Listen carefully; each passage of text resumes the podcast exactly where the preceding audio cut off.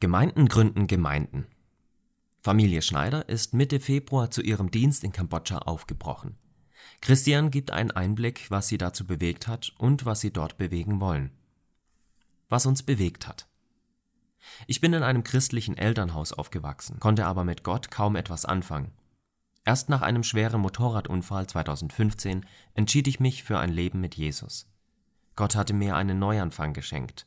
Und so entschied ich mich, mein altes Leben aufzugeben, um Gott in der Missionsarbeit zu dienen. Nach einer Jüngerschaftsschule von Jugend mit einer Mission, YWAM, arbeitete ich für ein paar Monate in Thailand und Kambodscha. Nach zehn Monaten Bibelschule in Ägypten arbeitete ich bis Ende 2018 als Missionar in einer kleinen ländlichen Gemeinde in Kambodscha.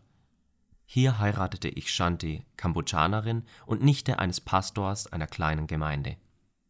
Shanti wuchs in einem buddhistischen Elternhaus auf, jedoch konnte sie über ihren Onkel bereits früh Jesus kennenlernen. Sie besuchte als Kind die Angebote der Gemeinde und ließ sich mit 13 Jahren taufen. Für sie war es selbstverständlich, dort mitzuarbeiten. Auch Shanti besuchte 2016 eine Jüngerschaftsschule von YWAM in Kambodscha. Nach Abschluss arbeitete sie weiter in der Gemeinde ihres Onkels mit Ende 2018 flogen wir nach Deutschland, um Abschied von meinem krebskranken Vater zu nehmen. Aus dem geplanten Kurzaufenthalt wurden nun knapp vier Jahre, in denen ich in der Akademie für Weltmission einen Masterabschluss in Kultur und Theologie machte. Was wir bewegen wollen.